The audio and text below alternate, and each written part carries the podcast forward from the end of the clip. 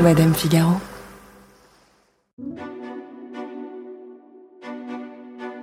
On est au mois de juin 2010. Mark Zuckerberg a 26 ans. Il est sur la scène d'une conférence organisée par le Wall Street Journal et il transpire. Est-ce que vous voulez enlever votre suite? lui demande l'une des deux journalistes qui l'interviewe alors devant une salle comble. Je n'enlève jamais mon suite, répond-il d'un coup, sidéré qu'on ose lui poser la question. Alors l'interview continue quelques secondes, mais il finit par couper l'autre journaliste en train de l'interroger en disant ⁇ Je crois que je vais finalement enlever mon suite ⁇ Quelques cris féminins se font entendre dans la salle. Maybe I should take off the hoodie. Take off the Go ahead. You want What to? the hell? You want? Go ahead. Here. Let me get someone. You all right? Yeah. This is a great moment in internet history. What? C'est un grand moment dans l'histoire d'Internet, dit la journaliste sur scène. Et vu d'ici, la situation paraît absurde. Mais en même temps, elle est très révélatrice. Mark Zuckerberg est l'homme qui débarque dans la Silicon Valley avec Facebook en 2004 alors qu'il n'a que 20 ans. Et son look, comme celui de tous ses employés d'ailleurs, est un peu la marque de fabrique de sa société. C'est ce qui en fait d'ailleurs aujourd'hui l'un des patrons de la tech les plus reconnaissables, mais aussi une icône de la culture geek. Dans cet épisode consacré au PDG de Meta, je vous invite à découvrir l'homme qui se cache derrière le pull à capuche. Celui qu'on surnomme Zuck, mais que sa mère surnommait le prince, marié depuis 10 ans, père de deux enfants, qui protège sa vie privée autant qu'il monétise celle des autres. Je suis Marion Galiramuno, bienvenue dans Scandale. Amazon CEO Jeff Bezos and his wife Mackenzie announced they are divorcing. I'm Bill Gates. You're going to see the future. I am not fake Steve Jobs. Do you feel like it's a backlash or that you feel like you're violating people's privacy? Thank you very much. This is a great moment in internet history. Five, four, three, two, one, zero. La plupart d'entre nous ont découvert Mark Zuckerberg dans un film, The Social Network, de David Fincher. Le film sort en 2010, on a alors tous ou presque un profil Facebook à ce moment-là, et on se régale de cette histoire d'étudiant méchant et surdoué de Harvard. Ouais, c'est parti. Je vais pas mettre d'animaux de ferme, mais j'aime assez l'idée de comparer deux personnes. Ça donne à tout ça un côté très Turing, dans la mesure où le classement des photos sera plus implicite que, disons, choisir un chiffre qui représente la torridité de chaque personne, comme ils le font sur torrid ou pas.com. La première chose dont j'aurai besoin, c'est un max de photos. Malheureusement, Harvard n'héberge pas d'album photo public centralisé. Du coup, je vais devoir récupérer toutes les images sur les sites perso hébergés par les résidences. Que le hacking commence. Mark Zuckerberg déteste le film, qu'il trouve mensonger sur plusieurs aspects de sa vie. Mais il ne peut pas nier une chose, David Fincher le rend alors extrêmement populaire. Caitlin Tiffany est journaliste à The Atlantic. Elle écrit plus spécifiquement sur la culture Internet et les nouvelles technologies. Elle se rappelle bien comment a été reçu le film à l'époque. Dans mon souvenir, The Social Network a été très bien accueilli par la critique. Je me souviens que beaucoup de critiques disaient que c'était une sorte de film sociologique plus large, que c'était en quelque sorte le marqueur d'une époque. C'était un moment historique important. Je pense que ça a peut-être un peu surpris le grand public, car il n'y avait jamais eu de film sur ce genre d'histoire. Je pense qu'il y avait tout le concept de la start-up de la Silicon Valley et des codeurs geeks qui gagnent des millions et des millions de dollars. C'était encore un peu nouveau et peut-être un peu étonnant. Déroutant, mais aussi fascinant. Dans le film, il porte des claquettes de piscine avec ses jeans, des t-shirts à manches longues par-dessus ses chemises. Il parle très vite, ne comprend pas les blagues des autres, n'est d'ailleurs pas très sympa avec eux. Et il passe ses nuits à coder sur un ordinateur à double écran. Et en fait, il a déjà toutes les caractéristiques du geek qui commence à infuser notre culture. Dans le stéréotype classique du geek, il y a clairement un- un look. De toute façon, euh, c'est une subculture, donc une subculture à l'américaine. Donc euh, une subculture, ça aussi, hein, c'est un style. C'est euh, une manière d'être. David Perron est maître de conférences en sciences de l'information et de la communication à l'université d'Aix-Marseille. Il est expert en culture geek. Les hippies, on les imagine tout de suite avec leur sarwell et leur, leur, collier. Les punks avec leur jeans déchirés. Le geek aussi, alors même si c'est moins visible au premier abord, a son style, sa manière de se comporter, sa manière de parler. Évidemment, les blagues obscures que personne comprend. Donc déjà, c'est euh, que ce soit une référence en Klingon ou, euh, ou à, du code informatique, ou euh, aussi un style. Alors, il n'y a pas forcément un style vestimentaire très, très, on va dire affirmé. C'est pas un truc qu'on reconnaît immédiatement. Il y a le stéréotype un peu du nerd avec le nœud papillon, la chemise boutonnée jusqu'au. pour un gamin de 16 ans, ça fait tout de suite un décalage. Et donc en 2010, après The Social Network, l'image qu'on se fait de Mark Zuckerberg, c'est un mélange entre notre petit cousin surdoué en maths et maladroit avec les filles, et le hacker solitaire qui fait planter les serveurs d'Harvard la nuit et veut dominer le monde le jour. C'est le début du geek cool en fait. Il y a une idée de revanche un petit peu quelque part, c'est-à-dire il y avait une pub, je me souviens, au milieu des années 2000 pour euh, IBM qui était une pub où on voyait un gars justement lambda euh, dans son bureau en train de bosser et tout le monde finissait par l'applaudir et en fait c'était l'inventeur de l'USB et voilà il y a cette idée un peu de la reconnaissance de celui qui dans un coin a inventé un truc que tout le monde utilise 20 ans plus tard tous ces gens qu'on disait pas cool qui étaient qu'on disait bizarre en fait ils ont inventé le monde dans lequel on vit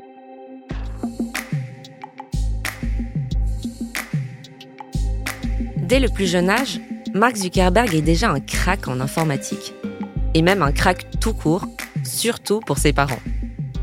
Contrairement à Elon Musk et à Jeff Bezos, les stars de nos deux derniers épisodes, dont l'enfance a été malmenée par un père tyrannique ou absent, Mark Zuckerberg, lui, a la famille idéale pour réussir.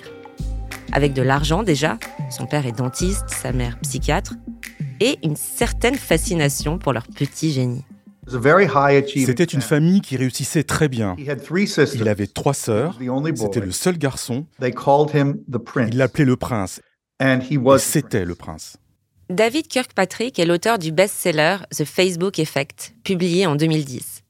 Il a rencontré le jeune patron à plusieurs reprises. Il réussissait dans tout ce qu'il faisait. il était vraiment bon en informatique. Et je pense que sa famille l'admirait un peu, même quand il avait genre 12 ans. Je pense qu'il a bénéficié d'un soutien et d'un amour sans faille de la part de ses parents et de ses sœurs.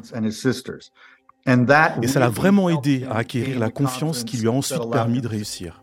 Il a 12 ans quand il reçoit son premier ordinateur, un PC de la marque Quantex. Et à l'époque, son livre de chevet, c'est ce livre qu'on a tous quelque part chez nous, L'informatique pour les nuls. Sauf que lui, il le dévore. Une fois par semaine, ses parents font venir un professeur d'informatique pour assouvir la passion de leur fils. Mais très vite, l'élève dépasse le maître et il crée ZuckNet, encore adolescent donc. ZuckNet, c'est un réseau local pour le cabinet dentaire de son père, grâce auquel le secrétaire médical peut prévenir de l'arrivée d'un patient sans avoir à crier. Avant même d'avoir lancé Facebook, il menait une vie dans laquelle il réussissait déjà tout le temps. C'était le meilleur élève de son lycée, c'était le meilleur élève de sa prépa. S'il se donnait la peine de réviser, c'était l'un des meilleurs étudiants dans tous ses cours. À l'école, il s'ennuie et ça va souvent ensemble, il ennuie aussi les autres. On a retrouvé les propos d'un élève de son collège dans une biographie où il parle de Marc comme ça. Il ne nous ressemblait pas. On se moquait de lui car il transportait un énorme sac à dos qui, en plus des livres du collège, logeait ceux du lycée, et il prenait le bus tous les jours pour aller suivre des cours d'informatique. Entre 14 et 18 ans, Marc collectionne les prix en mathématiques, en astronomie et en physique, mais il est aussi capitaine de l'équipe d'escrime. Bref, sans beaucoup de surprises, il est admis à Harvard.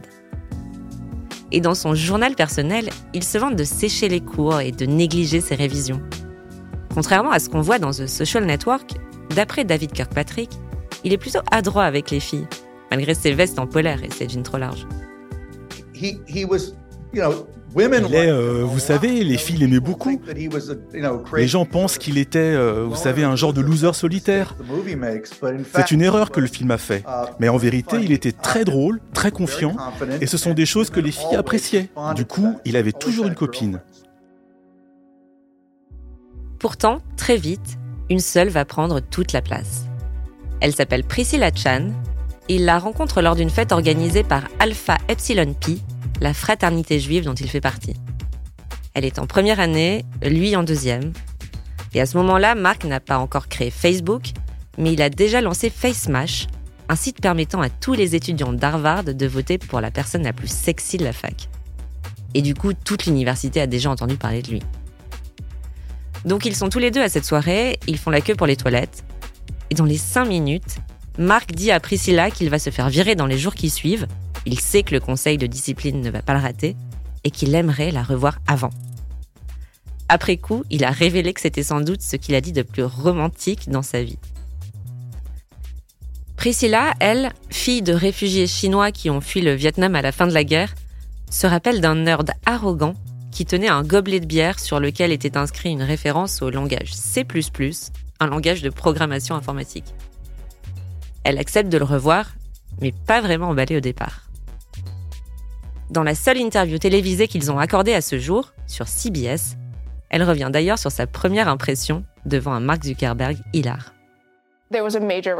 Pour moi, sur son front, il y avait un énorme panneau stop. Moi, je suis genre première de la classe. Et à la fin de la journée, il me dit J'ai un examen à faire à la maison, mais je préfère rester avec toi. Et je pensais être un compliment, non? Euh, En mode Ok, euh, je passe un bon moment. Et moi, j'étais genre Ce mec n'a aucune ambition. Il fout en l'air son test. De votre point de vue, Marc, vous pensez que c'est une façon de l'impressionner, de lui dire Je suis tellement intéressé par toi que je préfère passer du temps avec toi plutôt que faire mes devoirs? Ouais puis euh, j'étais plutôt confiant. Je savais que j'allais réussir l'examen. On est en 2003, il a 19 ans et elle 18. Dans quelques semaines, il va créer The Facebook à l'aide de ses deux colocs. Le réseau social est lancé le 4 février 2004 avec un logo blanc sur un fond bleu. Il y a une raison à ce bleu. En effet, c'est simplement la couleur que Mark Zuckerberg voit le mieux, parce qu'il est daltonien. Facebook devient immédiatement un hit à Harvard et très vite dans toutes les autres universités de l'Ivy League. Un lancement qui coïncide avec le scandale que l'on connaît, trois autres élèves accusent Zuckerberg de leur avoir volé leur idée. Personne n'a réussi à prouver qu'il ne l'avait pas fait d'ailleurs. Et c'est tout le sujet de The Social Network, si vous vous rappelez. Vous avez vu un de vos codes dans Facebook? Ça est pourri. Est-ce que j'ai utilisé un seul de vos codes? C'est l'idée entière que tu nous as piqué. Messieurs, pour Puis-je continuer mon exposé Inutile de faire appel à la police scientifique pour avoir le fin mot de l'histoire. Si vous étiez les inventeurs de Facebook, vous auriez inventé Facebook. Ce lancement coïncide aussi avec le départ de Mark de Harvard. Il veut conquérir la Silicon Valley, là où tout commence pour les grands de la tech, et s'installe à Palo Alto avec quelques ingénieurs, ambiance dortoir de jeunes mâles boutonneux, Red Bull dans le frigo et sweet à capuche pour tout le monde, bien sûr. David Kirkpatrick se souvient de sa première rencontre avec Mark Zuckerberg, 21 ans. Clairement, il ne le prenait pas au sérieux. Enfin, au début. J'ai rencontré Mark Zuckerberg pour la première fois en septembre 2006. Facebook avait à peine deux ans et il rencontrait la presse à New York. Uh, Facebook avait à peu près 9 millions d'utilisateurs et je l'ai rencontré dans une sorte de restaurant italien un peu classe sur la 54e avenue à Manhattan. J'étais assis seul à une table quand il est arrivé avec deux collègues. Et quand je l'ai vu entrer, il avait l'air si jeune que je me suis dit, c'est une blague. Qu'est-ce que je fous ici? C'est un gosse et j'étais sur le point d'abandonner. J'étais clairement en train de perdre mon temps. Et puis il s'est assis avec Chris Hughes et un autre collègue qui était dans les relations publiques chez Facebook à ce moment-là. Et clairement, j'étais bouche bée. Il était si concentré, si éloquent, si visionnaire que j'ai immédiatement réalisé que j'avais eu tort. C'était un homme qui allait compter dans le monde des affaires.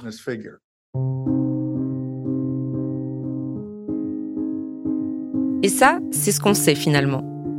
À 23 ans, Mark Zuckerberg est devenu le plus jeune milliardaire de l'histoire, seulement 4 ans après avoir créé Facebook. Priscilla Chan, elle, le rejoint à Palo Alto une fois son bachelor d'Harvard en poche.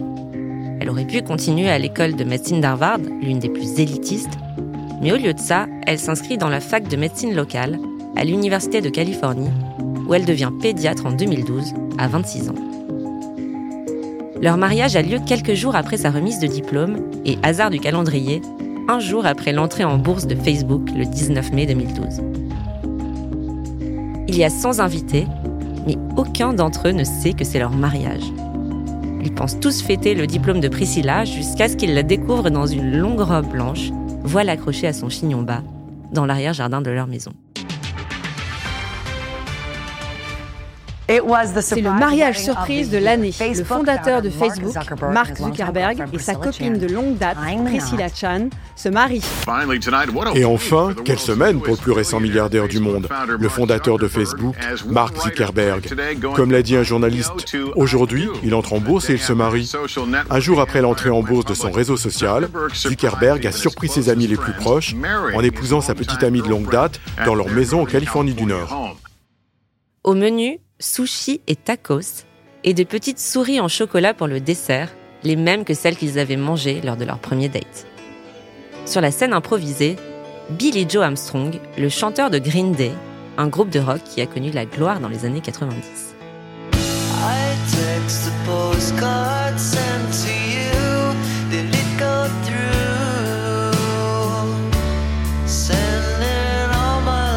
Le lendemain, la première chose que font Marc et Priscilla, c'est changer leur statut Facebook. Mark Zuckerberg met sa situation personnelle en marié et elle écrit non sans humour jackpot. Et c'est vraiment une blague de la part de celle qui, de ce que l'on sait, veut tout sauf donner l'impression qu'elle est entretenue.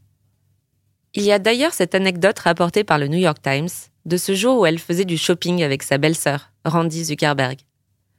Dans une boutique, Priscilla Chan s'arrête devant une paire de sandales à 600 dollars. Et la sœur de Mark Zuckerberg lui lance en riant. Tu as assez d'argent pour te les offrir, tu sais. Réponse de Priscilla. Ce n'est pas mon argent. Quand on les voit ensemble dans l'interview dont on a écouté un extrait plus tôt, assis dans leur salon, ils donnent l'impression d'être hyper connectés, dans le sens humain du terme. Ils n'hésitent pas à se chambrer, par exemple, ils semblent assez complices comme ce moment où Mark Zuckerberg dit qu'il apprend le mandarin sur son temps libre. Vous apprenez le chinois en fait. Qu'est-ce que ça a signifié pour vous quand il a fait ça, Priscilla T'es peut-être un peu frustré que mon mandarin soit meilleur que le tien pendant un moment. Ton mandarin était meilleur que le mien pendant un court instant. Mais je veux dire, la chose que j'ai vraiment retenue de cette année-là, c'est que Mark est meilleur pour parler que pour écouter dans de nombreuses langues. Parce que je suis arrivé à un point en mandarin où je pouvais dire pas mal de choses, mais je comprenais pas très bien. Et je me souviens avoir eu cette conversation du genre Pourquoi est-ce que tu penses que ma compréhension mandarin n'est pas si bonne Et toi, t'étais en mode euh, Le souci, c'est pas le mandarin. Dans l'interview, ils parlent aussi de leur date night.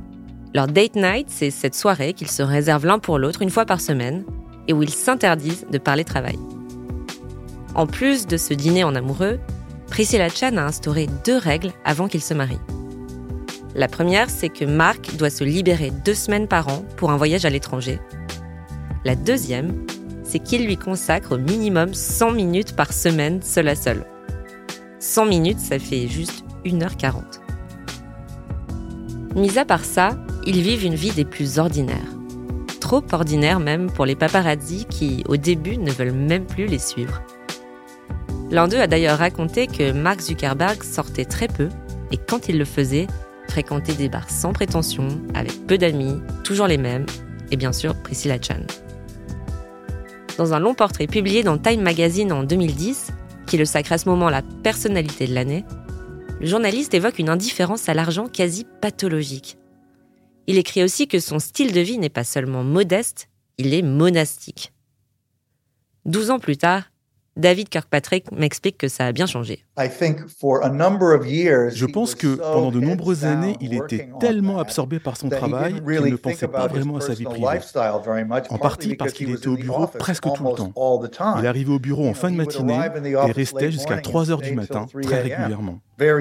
Tout ce qu'il avait, c'était un matelas sur le sol de son appartement et c'était suffisant parce qu'il ne faisait rien d'autre que dormir quelques heures et retourner au bureau. Puis, une fois qu'il a commencé à vivre avec sa petite amie, il a commencé à changer de comportement. Et puis, évidemment, Um, il est devenu la personne de son âge la plus riche de l'histoire de l'humanité une fois que sa société est entrée en bourse. Et je pense qu'il était très fier de lui, fier de sa richesse.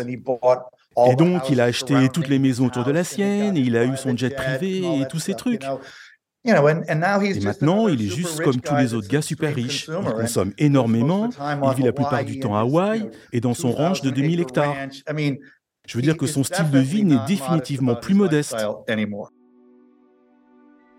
En 2021, Facebook a d'ailleurs dépensé un montant record de 26,8 millions de dollars en sécurité et en jet privé pour Zuckerberg et sa famille. Un chiffre qu'on ne peut pas comparer puisqu'aucun autre milliardaire de la tech, ni Musk, ni Bezos, ni les autres, n'ont publié leurs dépenses à ce niveau-là. Mais évidemment, ça semble énorme. Donc d'un côté, c'est un gars super riche qui consomme énormément, mais c'est aussi un homme qui donne énormément. Par exemple, Mark Zuckerberg a été l'un des premiers à signer The Giving Pledge, l'initiative lancée en 2010 par les autres milliardaires Bill Gates et Warren Buffett. Concrètement, cette signature l'engage à donner la moitié de sa fortune à des œuvres de charité d'ici sa mort. Mais depuis, il a fait encore plus. En 2015, il a créé avec sa femme la Chan Zuckerberg Initiative, leur fondation privée dont l'objectif est, entre autres, d'éradiquer toutes les maladies d'ici la fin du siècle. Pour ça, ils annoncent qu'ils vont céder progressivement 99% des actions qu'ils détiennent dans Facebook à leur fondation. Le geste est spectaculaire. Et Mark Zuckerberg n'a que 31 ans. La création de leur fondation coïncide avec l'arrivée de leur premier enfant, une fille prénommée Maxima, qu'ils annoncent bien sûr sur Facebook. À sa naissance quelques semaines plus tard, ils lui écrivent même une lettre interminable sur le réseau social qui commence par Cher Max et qui s'attache à lui dire qu'ils vont tout faire pour lui construire un monde meilleur. Leur deuxième fille, Auguste, naîtra deux ans plus tard, en août 2017, et elle aura aussi droit à sa longue lettre. Mark Zuckerberg a annoncé en septembre 2022, sur Instagram cette fois, qu'ils attendaient une troisième fille pour 2023. Comme on peut s'en douter, ils ne révèlent pas grand-chose sur l'éducation de leur fille. Dans l'interview de CBS, la journaliste ose cette question Comment élève-t-on ses enfants quand on peut tout leur offrir? J'entends sur le plan matériel. Et du tac au tac, Mark Zuckerberg répond Premièrement, on ne leur donne pas tout. On sait aussi que, quand il peut, il chante une prière juive à ses filles en les couchant. La même prière qu'il se récite à lui-même avant chaque gros challenge professionnel.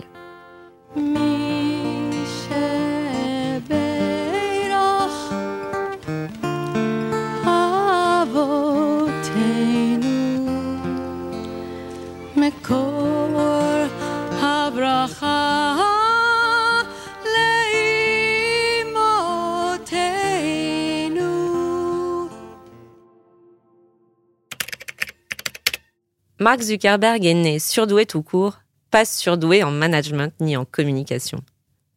On sait qu'au début, en tout cas, il est largement qualifié d'égocentrique et d'arrogant, de sexiste, voire de méprisant.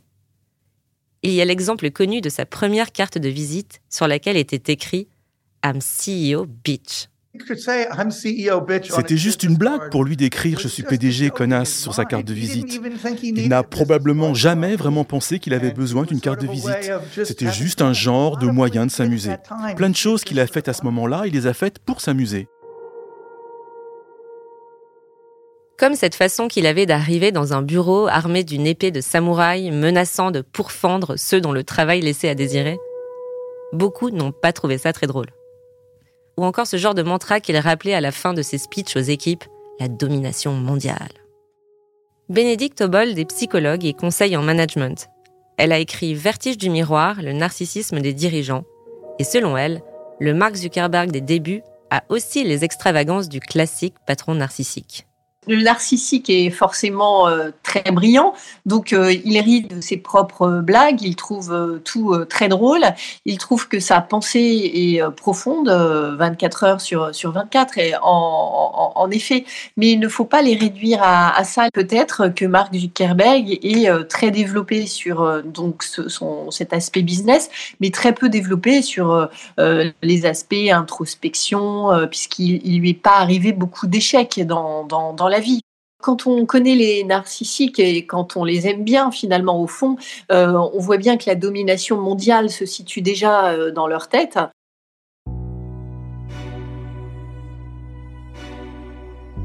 Côté pure management, comme on peut s'en douter, il est plutôt froid et sans fioriture.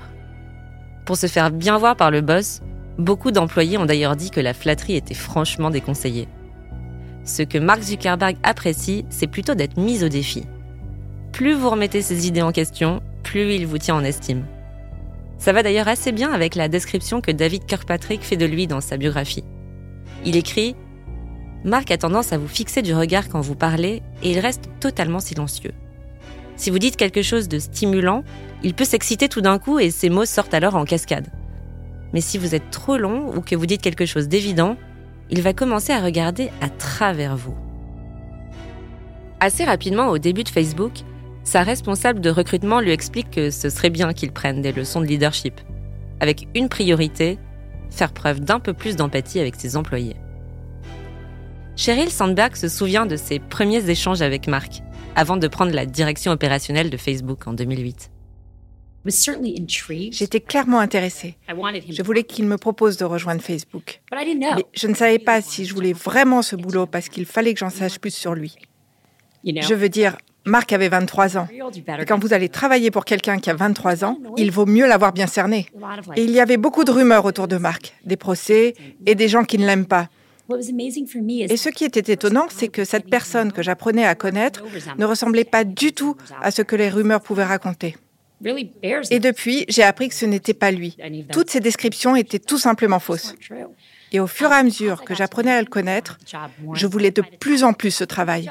Et quand il m'a offert le poste, j'étais vraiment genre, je veux vraiment ce travail. Presque 15 ans plus tard, tout a changé. Mark Zuckerberg a écrit sa propre philosophie du management déjà. Il a appelé le Hacker Way, la méthode du pirate informatique en français. Elle se présente sous la forme d'une longue lettre dans laquelle il insuffle de grands préceptes comme le plus grand risque est de ne prendre aucun risque, ou encore si vous ne cassez jamais rien, vous n'êtes probablement pas assez rapide.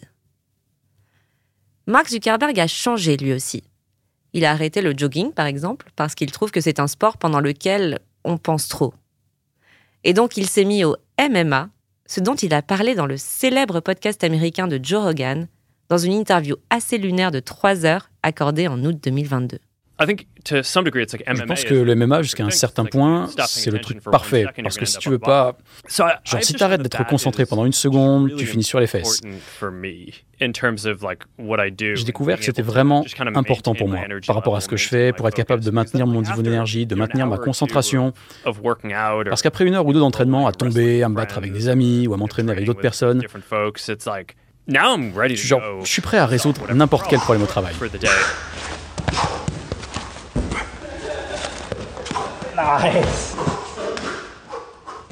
En parallèle, le duo Sandberg-Zuckerberg, elle à la direction des opérations, lui en tant que PDG, a fait de Facebook un géant. En 2012, ils ont racheté Instagram pour 1 milliard de dollars, une somme qui a surpris pour une boîte de seulement 13 salariés à l'époque. Deux ans plus tard, ils ont continué avec WhatsApp pour une somme également astronomique, 16 milliards de dollars. Et puis en 2021, Facebook est devenu Meta, marquant un tout nouvel objectif, donner vie au métaverse, une version future d'Internet dans laquelle on interagira tous virtuellement. Sur ce, Sheryl Sandberg est partie, et la moitié des employés de la boîte ne comprennent pas la nouvelle vision du boss. Donc tout a changé sauf le cocon de marque, constitué par Priscilla Chan, ses deux filles, bientôt trois, et son premier cercle professionnel, auprès duquel il est d'une loyauté sans faille. Et puis il y a une autre chose qui n'a jamais changé, le look de Mark Zuckerberg. S'il a laissé tomber le sweat à capuche, chaque jour que fait le monde, on croisera Mark avec un t-shirt gris foncé, un jean brut délavé et une paire de baskets Nike. Les plus intéressés seront contents de savoir que le dit t-shirt, exclusivement de la marque Brunello Cucinelli, coûte quelques 300 dollars. Le costume, lui, est réservé pour les grandes occasions. En 2011, lors d'une visite dans les bureaux de Facebook, Barack Obama plaisantait en disant Je suis l'homme qui a fait mettre une veste et une cravate à Marc.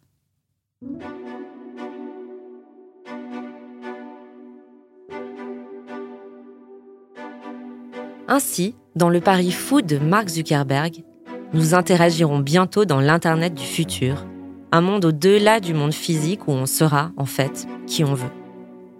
un monde nouveau où tout sera possible. Et quelque part, on n'est pas si loin d'Elon Musk qui pense que des gens vivront sur Mars dans moins de 10 ans, ou de Jeff Bezos qui court après la vie éternelle. Le problème, c'est que beaucoup aujourd'hui ont de gros doutes sur les projets de Zuckerberg. Beaucoup parmi ses employés, mais aussi parmi les experts en la matière. Et donc la question se pose. Mark Zuckerberg aurait-il arrêté de sentir l'époque? Parce que le créateur de Facebook, génie de ses parents, génie des réseaux sociaux, plus jeune milliardaire du monde jusqu'il y a peu, connaît-il finalement son premier échec? Lui qui a grandi en pensant que rien ne lui résistait, qui a souvent prouvé que rien, effectivement, ne lui résistait, atteint-il aujourd'hui ses limites de visionnaire? Ou alors on se trompe et c'est lui qui a raison et Mark Zuckerberg est toujours cet oracle qui a tout compris 20 ans avant tout le monde. Mais aujourd'hui, on ne peut que constater que même si la nouvelle génération est addicte à Insta, Twitter et autres TikTok, le nouveau monde qu'il leur propose n'est pas celui qui les fait rêver. Pour l'instant. Et en même temps, Mark n'est plus tout à fait comme eux. Il a bientôt 40 ans. La journaliste de The Atlantic, Caitlin Tiffany, nous éclaire sur ce point. Je pense que Mark Zuckerberg est un personnage fascinant. J'aimerais qu'il y ait plus de reportages approfondis sur, sur sa vie actuelle. Il y a eu une période, en 2017-2016, où il a laissé entendre qu'il pourrait vouloir se lancer dans la politique, um, se présenter à un poste de démocrate. Et puis il a fait marche arrière parce que tout le monde détestait um, cette idée. Je me demande maintenant s'il pense sincèrement que son avenir est dans le métaverse alors que c'est quelque chose que les gens détestent um, et dont tout le monde se moque. Enfin, je veux dire, ils n'ont pas de jambes. Um, ils n'ont pas de jambes. Aucun des avatars du métaverse n'a de jambes. Um, Donc ouais, je serais vraiment curieuse de savoir comment il voit sa vie en ce moment. On dirait que c'est une étrange période de transition pour lui. Uh, la crise de la quarantaine pour Marc.